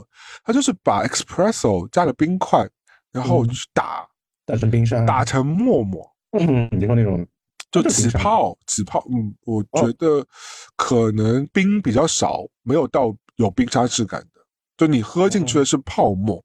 可能它可能它有加 冰，但是它配它的冰量肯定不是那种一大杯冰，然后完了之后打出来像雪泥一样，那肯定不是。它是它打出来是一杯冰的咖啡的泡沫，但很好喝，非常的好喝。哦，其实有有阵子我记得星巴克也有推过，记不记得？记不记得有阵子叫做什么叫气泡什么什么？咖啡星冰乐之类的鬼东西？不不不不，绝对不是星冰，星冰乐要加奶加糖，那是那是另外一种咖啡那个就是没有啊，只有只有咖啡。叫叫叫 Nitro c o b r a 还是 Nat Nitro c o b r a 反正反正我记得星星巴克以前推过，但是星巴克推的那个泡沫就是很少的，而且星巴克当时推的时候也是主打说它这个泡沫你可以感受出来有果香啊，有泥炭香啊，还有什么可以甜藏出藏出来一点甜味什么之类的。它当时也是标榜的这个泡沫在那个沫子里面。对，我几乎已经忘了，因为星巴克好像已经把这个产品给挪掉产品线了，几年之前推的。后来我那天我喝了之后，我立刻把那个威勒叫过来，说再给我来一杯。我说这个太好喝了，因为它那个等于说像你喝啤酒对不对？你倒了一杯之后，它的啤酒本人可能只有占杯子的四分之一，那个泡沫占四分之三。我会叫老板滚开，你就想爆炸好吗？因为它是 espresso 嘛，不太一样，所以咖啡它也它的咖啡量本身就不是很大，但是那个那个泡沫真的是非常浓郁和丰富，然后它那个口感真的是你可以尝出一丝丝的甜味，你就感觉它吃一朵云嘛，说白了就是有一点了，我觉得是好喝。我觉得大家如果你很饿，你很饿，喝了两杯云，就是 不知道就让自己就是。沉浸在此啊，他反正就我忘了，反正叫 shake 什么东西，就是摇啊什么之类。我给我忘了，我到时候查出来的，大家私信再问我吧。反正我觉得大家如果呃有看到这个，一定要点点。对我我点了之后，旁边两位突然坐下来两位来自那个南韩的大妈，就很像那个澡堂的那个男人们，那个电视剧里这些 两位大妈，完全不会说英文，他说指着我说，哎，要这个要这个要这个，就跟 waiter 说，意大利的 waiter。服务一般，我觉得就不理你。之前不是什么电影也说，就是说英文就根本不想理你。那不是法国吗？但我觉得的的确也没有很好，没就没有好。但好在是他们没有小费，所以你服务 烂我也就算了。不像美国，你有时候服务烂，你他妈还得付点他百分之二十的小费，你就觉得非常生气。那那你就没有在在意大利的吃到别的？真实的食物吗？就让你开心。有啊，有很多有很多海鲜有吃到，肉也有吃到。对，嗯，反正就是没有碳水类的，牛排也有。意大利的国宝类的东西你都没有吃，人家也是很丰富的，不是光有那个，而且也吃了很多跟橄榄，因为它什么东西都会放橄榄油，而且橄榄油品质也是挺不错的，反正就认真的有嗯嗯，意大利有柠檬我很喜欢，嗯，柠檬酒什么的。哦，可能是托斯塔纳阳光照射过的柠檬吧。对，托斯塔纳艳阳沙。对，其实佛罗伦萨就是呃托斯卡纳的首府呀，就是内区的首府。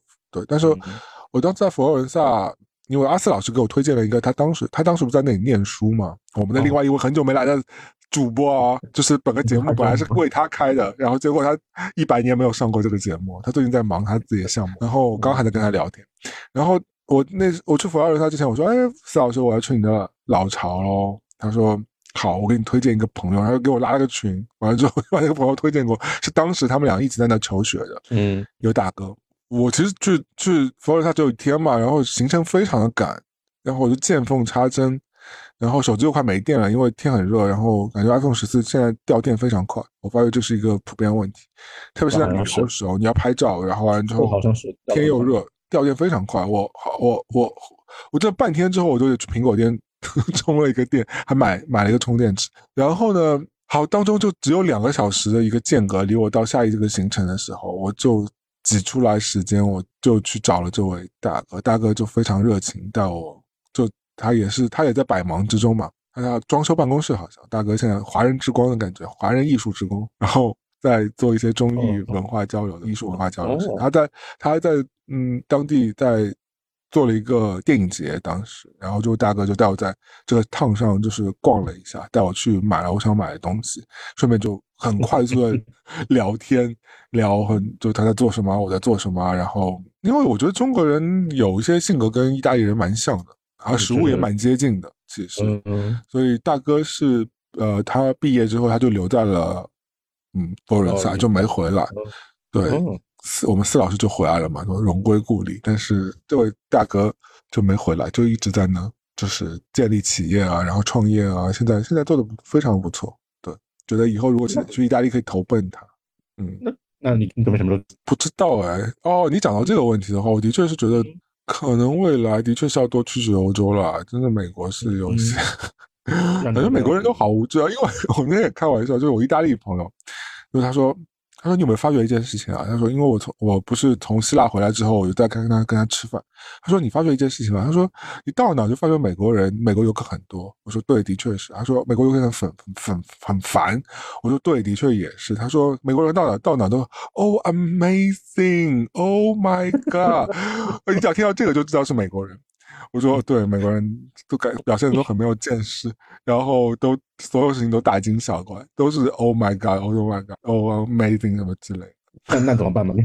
没有怎么办啊？我说那美国人也来这里撒钱了，都给大家 传播一些自己的，赚赚他们钱就好了。嗯。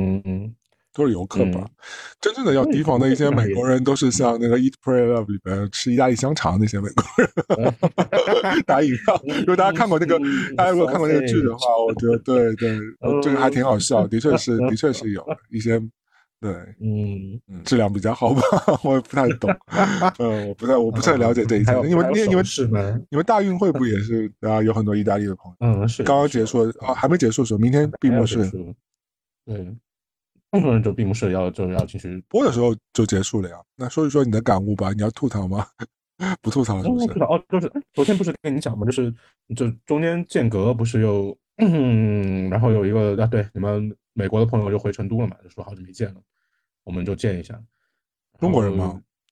对对对，就刚就已经已经移民过去了，然后就说最近回来就家里处理一件家里的事情，就好久没见。那为什么不介绍我认识他？他如果在美国的话。他在在哪个州来着？我想想，怎么在美哪个州我是去不了，是不是？还是他是来不了纽约，是不是？等等一下就把那个微微信微信微信。好了，开玩笑，开玩笑，继续你的 story。好的，怎么样了？嗯，对，然后就说好久没见，然后那天晚上有点晚了吧？他们说我们在大概就是在玉林附近喝东西，我以为是他跟他跟另外一个就是只有两三个人，我就说那既然因为他回来就约了嘛，约了我。哎，等一下，你是接下来是要骂人是吧？好的。我们听听，我们我们猫老师就最爱骂人。来，完了之后，呃，我就过去。过去发现，因为他回来就约了嘛，约了，但是我又当时没空，而且又很热。那那就是他八月初就回来了，很哎不对，七月七月份就回来嗯，非常热。我就说就说那就稍微凉快一点，我们再见。等我忙完这个事情，然后那天正好嘛，就然后那就反正也在玉林附近，反正我也要去，我们就碰一下面。结果去的时候，发现他带了他们一他们一行大概六个人。就就只有他跟另外一个朋友我认识，剩下我都不认识。然后我觉得那也无所谓嘛。然后就殊不知中间又有一个，好了，我马我马上又要说厌女的言论了。你等一下，我要说都把你逼掉。有像像我们上次有一期节目，然后然后然后就有一个，嗯，他们先在一个精酿馆喝，喝完之后，哦，等一下，已经整个跳掉大运会和意大利选手的故事，就只跟开始要 吐槽你的朋友了，是吧？好，行，对，好的，就是你一个美国朋友，然后约了吃饭，结果就他带着他自己的朋友来。然后约约了喝东西，他们本来就在一起，但是因为没有跟我提前跟我讲，完了然后我就去去了，然后我就说，那你就在那边等我，我就过来。他们说啊，我们也觉得没喝到什么特别喜欢喝的。我说那你怎么弄？他说要去你经常去的店，巴拉巴拉。我就说那这个点儿可能有点困难，可能就没有位置呢，因为刚好就是一个上课高峰，然后就就折中，我就带他们去了另外一个也是认识的认识老板，我也认识一个小的一个鸡尾酒吧，嗯，就是那种卖鸡尾酒威士忌的。去了之后他们就点好了嘛，我到的时候他已经点好。然后就，嗯，怎么说呢？就有一种就是感觉大家平常在微信上聊什么的都还挺正常，就是见面好像突然就那个默契就唰就没了，你知道吗？本来就有点尴尬。嗯，完了哦，这是他这次回来你第一次见他？对，因为回来正好在忙，然后也没有，但就变成一个大局了。就不是一个对对对对对，他们带了，然后嗯，就主要是那个女生太棒了，真的是就是集合了所有我的爆点，真的太太。所以你是说那个陌生的他带来的女生，就是整个整个毁坏了你们的友谊之行？嗯，自己也没有吧？我觉得本来就是大家聊一聊都挺正常的，你就非要给我拿翘，就那种，你知道那种就是处处要站的。你给我你给我讲的那个 detail 一点。啊，就就就是感觉他就是个腾讯货，你知道吗？就是那种很可怕的，就需要成为全场人的焦点。哎。对，而且讲的东西非常的夸张，就一问你是这样，就是你们家有一座金山，你也不用这样讲话，就这种很恶心的那种感觉，非常缺少教养啊这种。而且你又不是某二代，对不对？嗯，先到底怎么嘛？你先形容一下他是一个什么样的人？听我讲，听我讲，先先点酒，他们就说，他们说他们进来先点了一杯，就是反正基础鸡尾酒嘛，我忘了是什么，应该是威士忌酸之类的。他就说啊，做的一般，他又点了，他说他又点了一杯特调。我说哦，我说那怎么这个特调怎么样嘛？他说嗯，他说嗯，其实还可以，但是他的那个。就是擦边的那个那个陈皮，还没有把那个白的那个皮削掉，然后让我喝到了一点苦味，我觉得这样非常不好啊。他能，然后整个人就想，我说你他妈的去的就是一个普通的街边的社区的鸡尾酒吧，你又不是去了什么 top ten 的一个什么纽在纽约或者是在什么新加坡什么巴拉巴拉那种贵气不得了的酒吧。我说那你有什么问题？你叫我说你没，我说这也无所谓啊。我说你这。你知道老板给你换一杯吗？我说也无所谓，啊，就正常的所有的酒吧都可以，就说你提提意见，再给你调一杯就完了，也不是太大的事情。嗯，他就说啊，也没有了，就是嗯，其实还是可以，就是只是我这个人比较挑剔。然后这个话说完之后，我整个火就已经要冒起来了。嗯，完了，有点矫情耶，这个小朋友，这这这神经病，这点感觉就是你你何必呢？就是你不用你你你你你不可能说你吃个肯德基说啊，这个鸡不是那种牛肉，你不是那种清远鸡，不是那种。那种脆皮的那种狗屎，没没话找话呀。后来我就想算了，我就跟朋友聊两句，然后朋友又殊不知就觉得他这个是他成都的一个非常好的朋友吧，然后就非要把我跟他介绍，就非要那种拉郎配那种，非要认识。然后我说不用，真的。我在想是不是你对他先入为主就讨厌他，就可能你见到他你就觉得怎么办？因为如果比如说我跟你吃肯德基，我觉得如果那个鸡不好吃，我肯定也是会抱怨的呀。比如说那个鸡炸的不太好，因为我吃，如果你吃过好的炸鸡的话，你可能是会爆的。我不知道，我只我也不是替他讲话，我只是肯德基了，你会怎样啊？而且而且完了之后，他又说，对，高潮在后面。他说，就说嘛，说这，他说我也爱喝，然后你你们也爱喝，就介绍完了。我说哦，你好。他说哦，他说你也爱喝。他说哦我那天喝了一个那个，就是他们某某品牌啊，某某品牌大使带过来的，在那个竞拍会竞拍下来的那个六十年的一个什么什么酒。嗯，我说哇，六十年，我说我没喝过，我说我喝过最高只喝过四十年。他说哦，那个六十年真的不得了。一般我觉得就是到了多少年，巴拉巴拉就是。桶陈嘛，然后就只有桶味了，就是这个风味就比较废的了嘛，就相当于是一个概念酒，就是就是你喝它的时间嘛，就是其实味道一般。他就说这个酒其实又有时间又有味道，巴拉巴拉说了半天。嗯，我说哦，完了之后他就说他说哦，早知道今天在这边喝，你还不到我们家去喝？我们家嗯那天那个大使送我一一瓶，大概什么什么三十年，嗯，大家随便喝喝了。我说哇，我说你平常的口粮能喝三十年的吗？然后他就说。啊，也不是啦，就那种，你知道吗？什么叫我们家？他们家是干嘛？就是他们，就是他们，就是他自己家嘛。意思是说，这个酒吧就一般嘛。我就说，哦，那你但酒吧是你挑的，对不对？我就说，因为在在路程中，就是他要在本来要去另外一个吧，但是在你吧没有位置嘛，就是两个在两个吧中间的一个位置。嗯，我就说你就随便，而且也没有，就是就是正常的酒吧，嗯，就正常的调酒也没有难喝啊，就是正常的。然后我就。后来又跟那个老板说：“我说他们点酒的话，你稍微调的细一点。我说他们有点 picky。”然后老板说：“哦，对，哦，我懂你，你不爽点，因为的确也是，虽然是临时去的，但是至少是你选的地方，你也不想说这个地方让你他就是给你有种下不来台的这种感觉，就一直在挑。啊，不是，就是，而且而且就是来来就跟我讲说，哎，我那天喝了什么，吃了什么，就是大概很贵的东西，然后我知道那东西很贵，然后说。”我说你的这个整个的，你整个的给我的感觉，你也不是平常能消费起的东西，就是大概就是你扒着哪个大佬什么，哪个什么吃了喝了，你这个也无所谓嘛，就是嗯，你你也不用给我秀这个，I don't care，就是大家就是一个见朋友就聊天的局，没有必要这么 show off 啊，就很烦啊，而且整个说话那个腔调就是那种最讨厌的那种，很像谁？很像刘一星还是谁？那个那个声音，就那种腔调，你知道吗？就那种。非常为什么呢？很神奇，我不是，就然后我就我就我就优越感，我不知道嘛。而且你很很无聊啊，就是因为我根本就没有搭腔啊，我整个人就飘走，完了就喝了一会儿，然后完了就感觉还没有话聊了，就开始说，就开始跟我聊什么，哎，那什么人格分类吗？就什么什么 I 人 B 什么 I 人 E 人之类的东西。哎，你跟王丽潇到底什么是 I 人，什么是 E 人？什么意思？我不知道啊，就是他就说，大概就是 I 人是比较内向的，社恐，比较怕人，差不多嘛。E 人大概就是我不知道啊，大概这个分类。E 人就是就是比较外向的，就爱乐于交友的那种。不是有一个什么嗯人格分型，之前的网上很火那东西吗？十六型人格什么之类的。嗯，对对对对对，就是讲的新一代的水星跟星座那种东西啊。大家不聊这个就聊这个，然后就问了说了几遍，然后来 我说我说我我既不是 I 人也不是 E 人，我是 B 人。我说你再给我说再说这个我要打你了！啊！你怎么可以跟女生讲这个？烦啊！就一直一直一直在烦我。然后，然后那个那个那个朋友他打圆场说他开玩笑的。我说对啊，我开玩笑。嗯，就整个就非常的不适，非常的不舒服。我觉得他可能就是不太会社交吧，或者他社交的那个界限感感觉把握的不是很没有啊，就感觉他就一直在 show off 啊，就那种啊，对啊，show off 的，就是我觉得烦那种啊。我觉得 show off 也是有技巧的，就是怎么高级的，或者是悄无声息的，对对对，对你透一两句也可以，而且但是就是你在那种大社交场合可以吗？比如说你就是那种晚宴什么的，我们就是普通的喝一个东西，然后你有必要吗？就我我觉得他恨不得到说我们家有别墅了，我说 I don't care，我们家也有，我们你们家有吗？神经病就是。哎，但你怎不邀请我去？你要不要脸啊？你家里有别墅都不邀请我去，天啊！哎呀，这又不是我的，不是我的，不是我的。哎，关键就很烦，就整个人就嗯，就因为而且就是感觉就是好像我没有反应，就可能他其他人可能已经就就是就吹哦，对，他还带了一个男性朋友，这个也很神秘。嗯，那个男性朋友，我我以我一直以为是他的呃，就是 crush 或者怎么样，就是在关系中，他说是他的好朋友，等一下他老婆要来。然后整个人就，然后但是那个男生就一直在，就一直在，他说什么他就在捧什么，就整个人就好像到底什么关系？我说你们有什么利益勾连吗？好像也没有。就那女生说什么呢？男生就一直在，好的，呃，反正说什么都在鼓掌。然后为什么要让我们听众听这一切？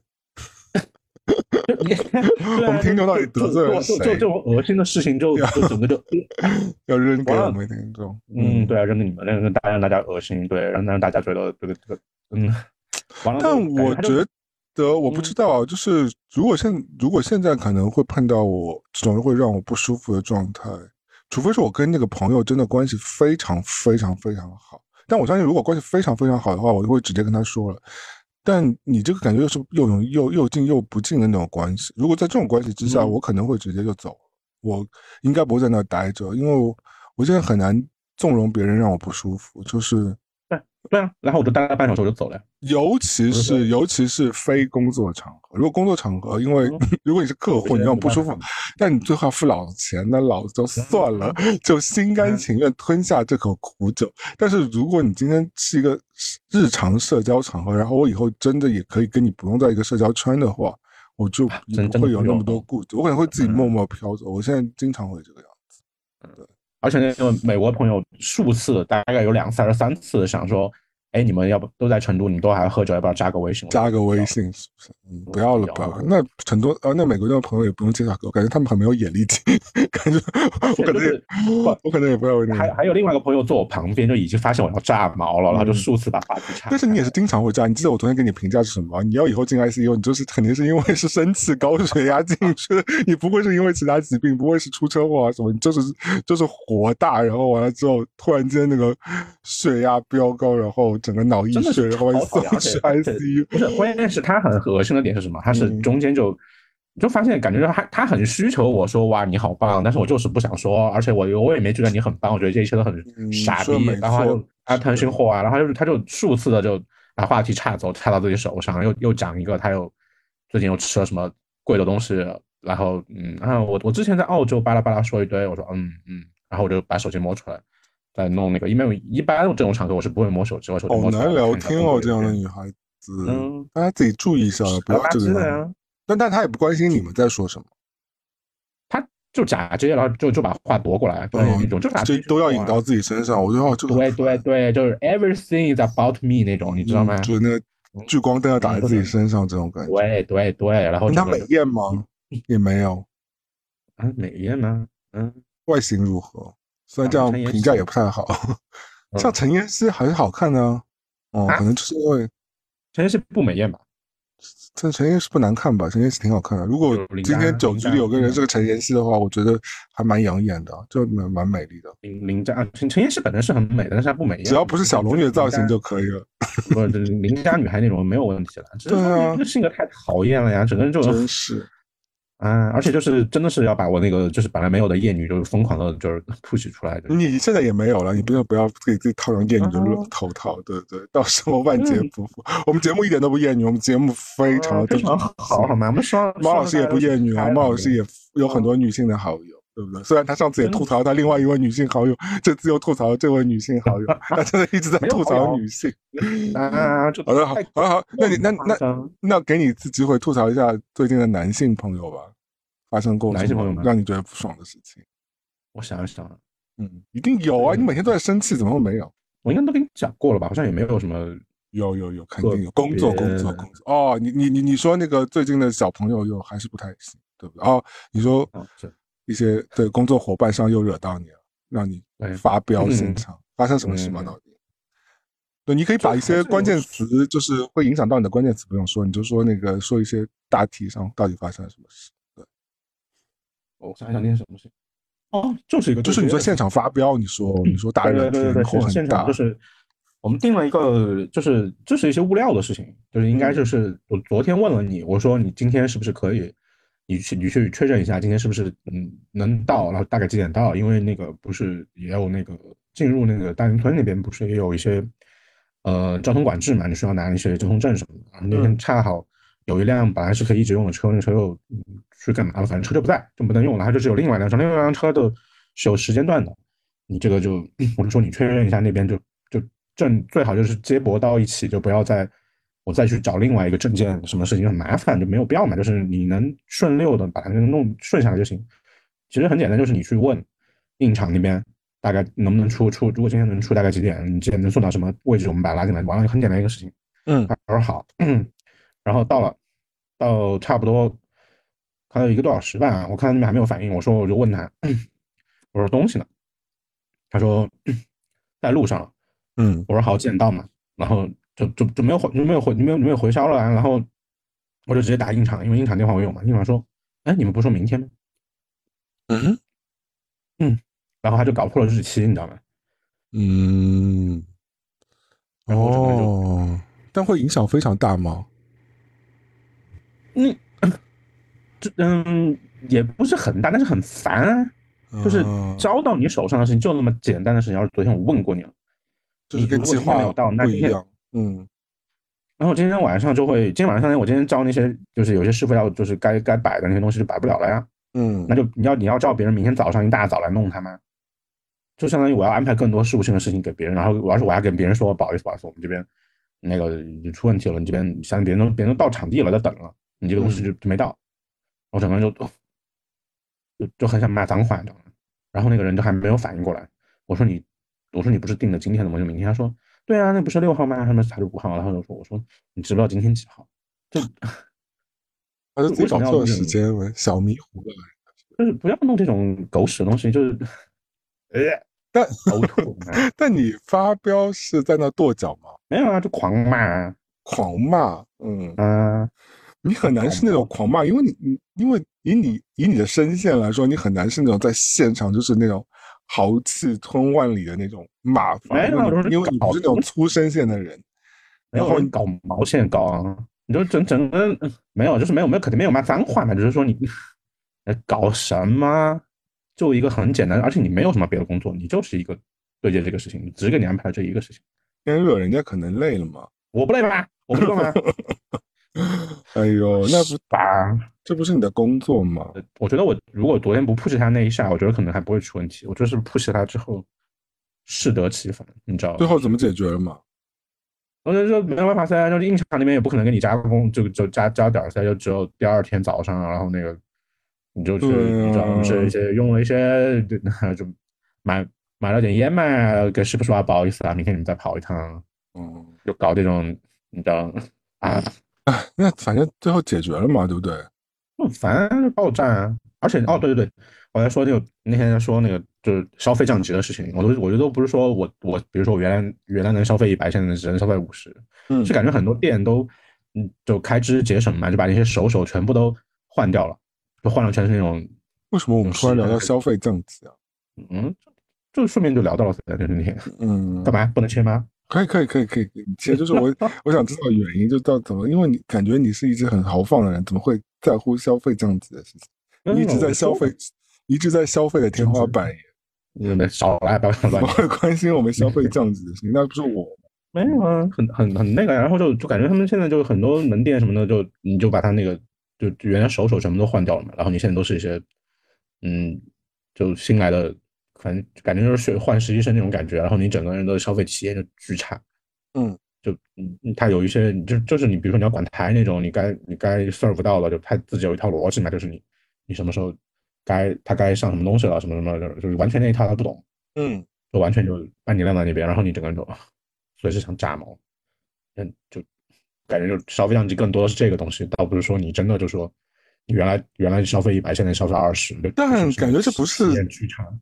我觉得，但这不是消费，因为我们讲的消费上，其实是消费者主动付少一点钱，对吧？去做一件去买一些东西，就比如说你原来吃牛排的，你现在就吃牛碎肉了嘛，对吧？就是是这种叫做消费，但是对，但是不是意味着说你原来花一百块钱买到的牛肉，你现在只能花一百块钱只能买到牛碎肉，对吧？那这是这等于说是商。奸商在做的事情呢，这不是消费降级，这是这是对方没做好，这是商家没做好的事情。因为你花的还是同样的钱啊，你又没有说你钱少花，对吧？你可能是同样的店，但是你你不会点那么贵的东西来。啊，对，是啊，但是你刚刚不是说是你的体感是因为，就是而且体感是因为就是你去，比如说去那个店买，可能原来我就是人均一百五，现在点到人均八十嘛，但是你就是跟你直面的那个员工他也换掉了。就是原来原原来哪怕我点八十，我受到的那个服务也是那个就正常的那个好的那个服务。嗯，现在就是你现在哪怕我去点一百，他那个服务还是那个，就不是那个。就你付的钱缩水了，然后你得到的服务也缩水，你全都是缩水。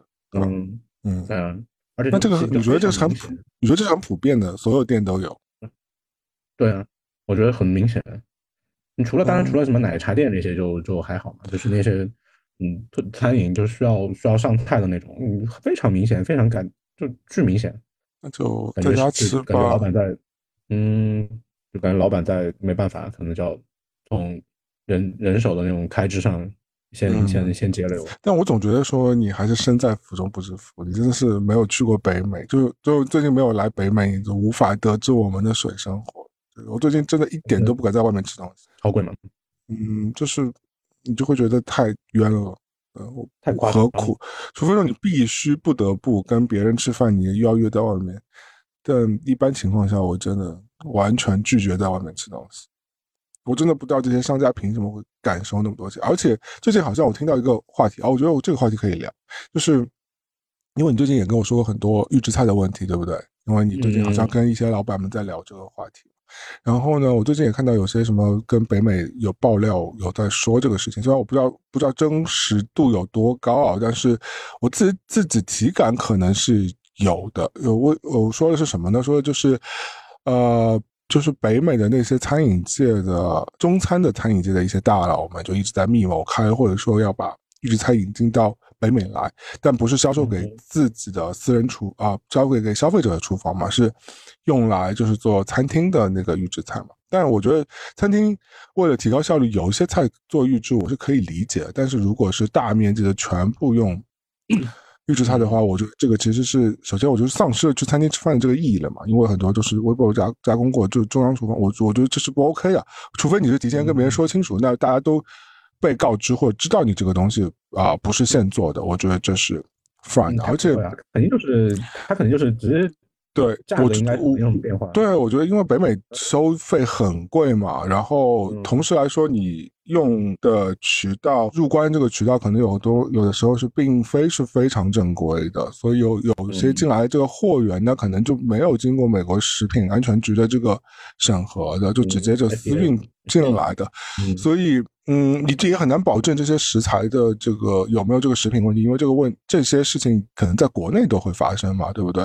那你不能说在美国不会发生，但是但是如果你进来可能是呃三无产品的话，因为如果你没有经过检验和那个是那就属于三无产品。如果是三无产品又是非常廉价的话，你再把这种廉价的不知名的东西运用到你的餐厅当中去卖给北美的华人，大多数就是华人去吃中餐厅嘛，华人食客的话，赚的又是。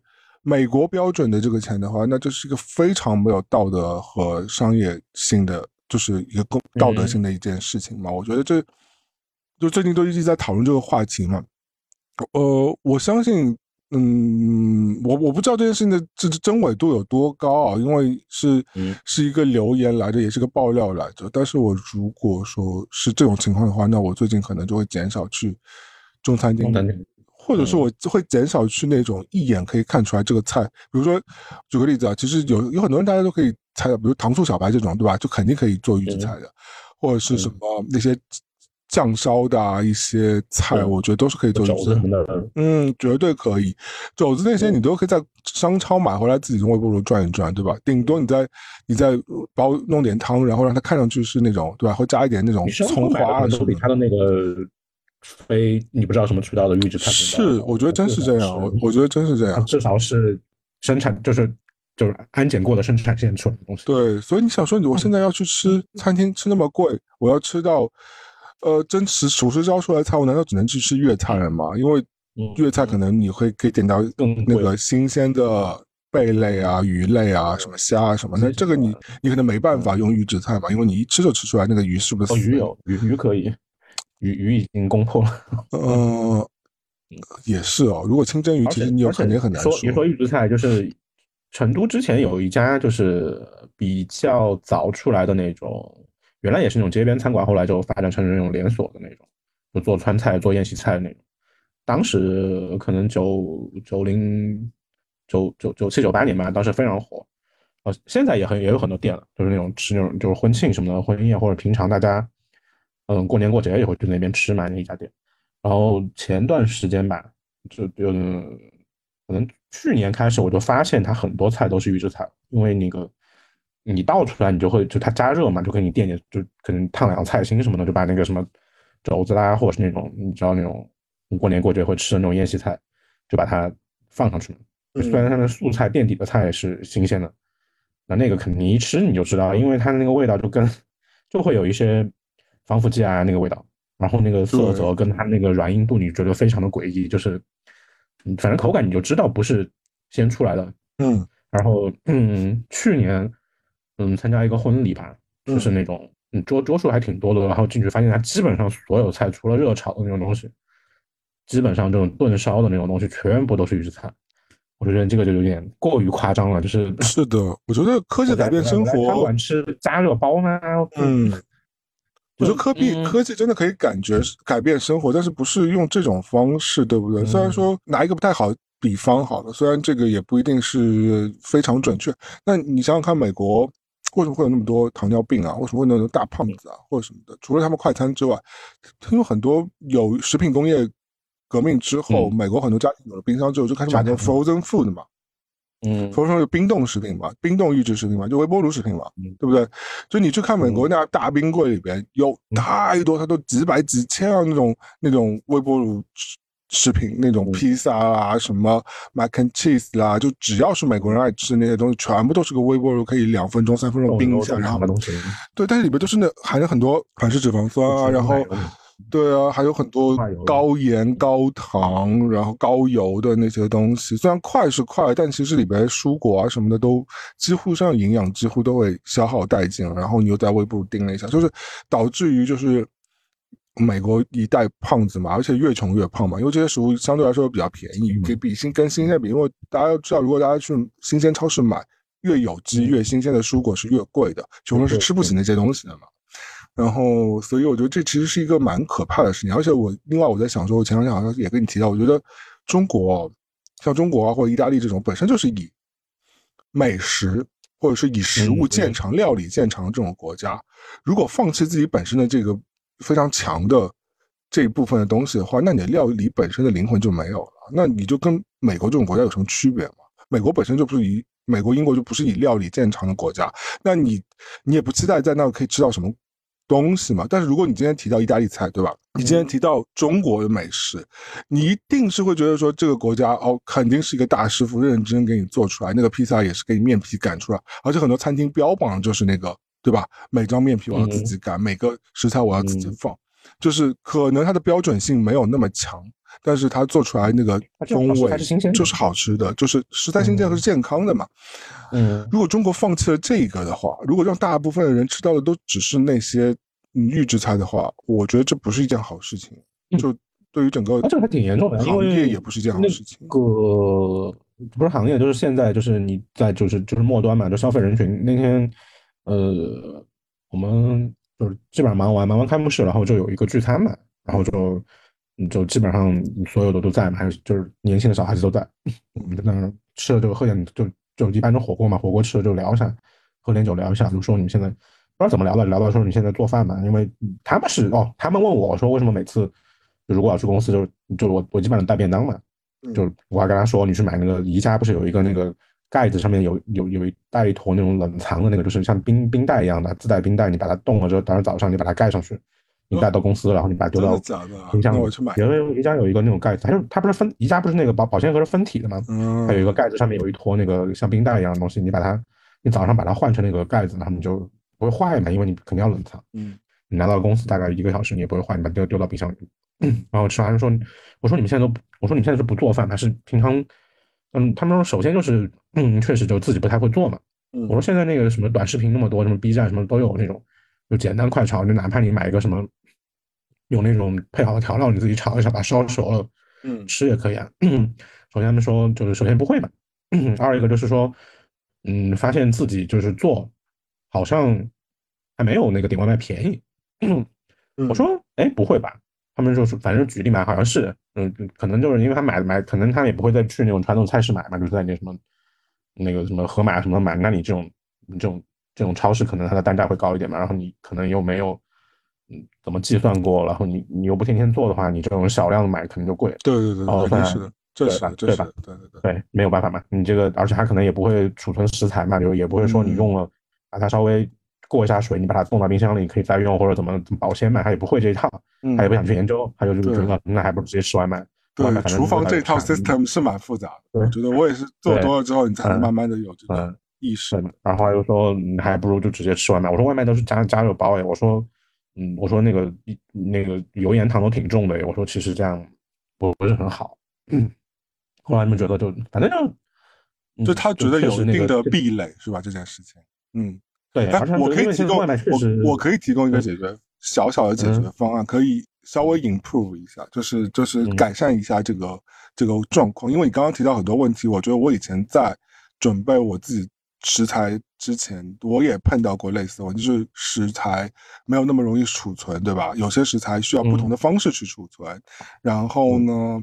嗯，也会碰到说你不知道要买什么东西，或者不知道怎么搭配。我觉得，我觉得大家有一个小方法，很简单，但是可以可以从那个开始。我觉得大家可以尝试去买一些呃冰冻的食材，就是冰冻的食材是也是新鲜的食材，但它被急冻。鸡肉啊，对，鱼什么的。鸡肉啊，鱼肉啊，现在有很多都是给你处理好的嘛，你可能呃拿出来之后都不用洗，或只是要需要解冻而已，对吧？就是你你可以先去买那个，但是不一定要调味过的。就是它可能是鸡腿肉，或去皮的，不去皮的鸡胸肉，或者是那这个首先这个是不会有那个时间的问题，对吧？你可以放更久一点点。然后呢，现在除了肉类，我们刚刚提到都是肉类，其实呃果蔬类都是可以的。因为我原先也是觉得说果蔬类可能跟那种预调的 frozen food，就微波炉食物可能是一样不太健康，但后来其实经过。呃，就是调查之后发觉，其实被急冻之后的蔬果，它的呃维生素和纤维都是和会保留的，因为呃，只是说你的料理方法稍微有一点点小小区别，因为它是冰冻过之后嘛，所以我觉得，甚。至现在有很多，比如菠菜啊，或者是羽衣甘蓝啊，因为我之前做那些 smoothie 什么的，我都是会去买冰冻菜，因为你新鲜菜的确对西兰花都是有，是呃呃小豆子啊什么都是可以的，而且那些都，还有甚至是你可以买那种。以前就有那么那种，呃，玉米啊，就是豆子啊，还有胡萝卜丁啊，就是它其实这这新新鲜炒一炒就会变成一个蛮好吃的一个素菜，对不对？而且也不需要你太，这不这一点都不难嘛。你要想好吃点，你就放一小点一点一点点小黄油就可以了。然后这些都相对来说是比较容易保存的，因为你新鲜蔬菜的确是，如果你忙的话，那很多时候你就兼顾不了，那几天有些菜就就绿叶菜几天就烂掉了嘛。你唯一可以放可能就是金块类的，或者是。啊，那些大白菜什么的可能会放久一点，但是但是那些，所以我觉得这个 tips 就是你去买那些冰冻菜，但是你日常呢，呃，这因为冰冻菜的蔬果的种类呢还是有限的，当然，呃，水果也可以买，有蓝莓也可以买。对，绿菜也有啦，就是菠菜什么的也是可以的，但是就是比较单一嘛。我觉得你平时偶尔就是买一些新鲜菜作为补充嘛，比如说豆芽这种不能放的，或者是什么韭菜啦，或者菠菜、鸡毛菜这种，或者新鲜的那些菜不能不能放的。你想吃的时候你就去买，但是如果你没有买，那你就把那个冰冻菜拿出来去煮一煮，也是可以煮的。你哪怕吃个泡面，你都可以在里边放一点。呃，冰冻的菠菜啊，或者羽衣甘蓝什么，或者是西兰花什么，都是都是 OK 的，这是一个方法。嗯，而且另外，我觉得大家可以更多的去选用烤箱取代于你的微波炉，因为烤箱其实去处理这些冰冻菜做出来的口感啊和味道什么相对来说也更好，而且现在烤箱很多都很智能，也不贵，甚至是你可以买那个带烤箱功能的微波炉。对，所。以这是有解决方案的。如果大家真的想做的话，我我我自己亲身经历啊，因为我最近不是在减肥嘛，就是你自己做的菜的确是你自己能够控制油糖含量，而且做出来。嗯，因为你会对自己比较宽容嘛，做出来没有那么好吃，你会觉得挺好吃的，所以其实还好。对，而且外面菜你吃多了，你整个人真的会很随，就是那种你的面相会垮掉。因为我有阵子专门吃外 外卖，就觉得就突然突然硬了起来，你就会整 觉得整个人就是状态很不对，因为你你真的不知道人家放了什么东西。对，所以我觉得这一点上，这一点上，我觉得大家真的可以学起来，因为，不是什么太难的事情，而且。呃，因为我也不是很追求很复杂料理的人，嗯，所以就是就是我都可以做到，我觉得很大多数人都是可以做到，就不不会不会太麻烦的，嗯，对，这我觉得还有要么就是你周末你周末就购置一些蔬菜，然后你对对对处理一下，对对对，而且那些是把它放到冰箱里，你每一次用就拿一包出来，对对对，小份的，但这个很多人还是觉得麻烦嘛，对吧？因为因为因为如果你可以日常消耗掉，嗯，半小时还好吧。因为根茎类的东西，比如说你菠菜什么的，你如果买新鲜的，你把那个，你就最简单就是你你烧烧烧水，然后放点盐，然后你把哦把处理掉，对吧？它把它变成熟的，对吧？嗯嗯对对不，你可以可以半熟也可以全熟，然后你拿那个保鲜膜裹起来，然后放到冰箱里面。你，三两三天是没有问题。啊，这会居家呢？你又带饭又会处理菠菜，对，不是啊，就是就外面吃真的不行啊。嗯，下次下次我的便当就要 交给你处理吧。嗯，好啊。我要三个荤菜，我四三个素菜哦，还要一碗汤。去那个，我就去那个那个，就是附近有一个那种就是那种专门打盒饭。没有，你就跟我说，你你就给我每天你就给我在四个汤里面让我选一个。你说我只有汤没有别的，就跟那个老板一样，就是给我一个，只给我四个汤肉，是蔬菜汤还是肉汤？嗯，然后再 扔给我一块面包，爱吃不吃，没有任何的料。面包直直接给你个馒头，你面包你爱吃不吃？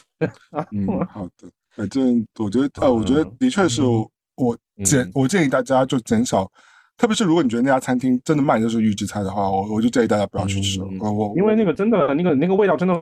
就我觉得就是你你你小时候吃过吃过爸妈做的菜，你一吃你就知道是预制菜，你根本就不用多想。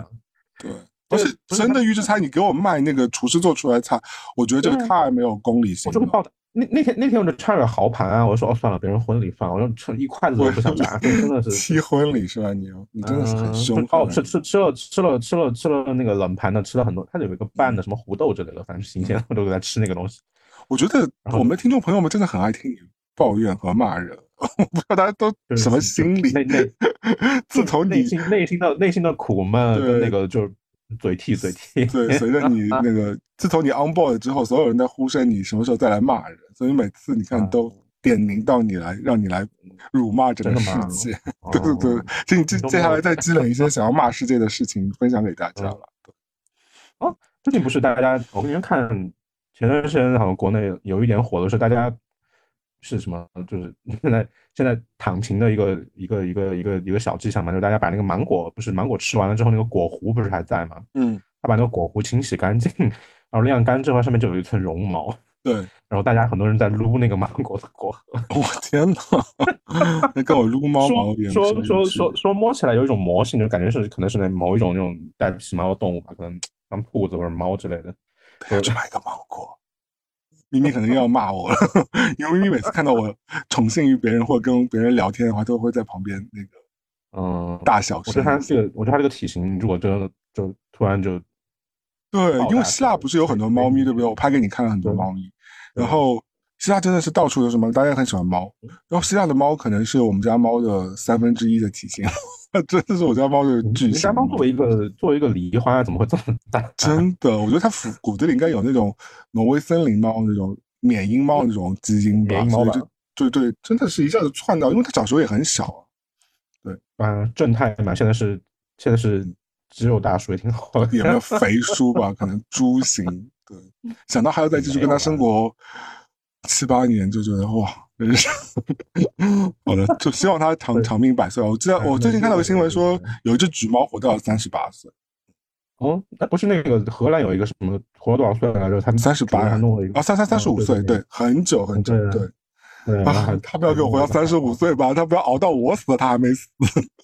看看谁先起来，一脚把把把你踩窒息。真是，他真的是可以，它就肥到一个啊！他现在就在我脚边。不是你你你你，如果某一天不小心，你说你这个时候心脏停，它马上从那个柜子上跳下来踩两脚就好了。嗯，或者是直接开始从我的脸颊肉开始吃起。对，先先吃脸，一般都是先吃脸了。嗯，它的胃口那么大，应该很快就会把我吃完。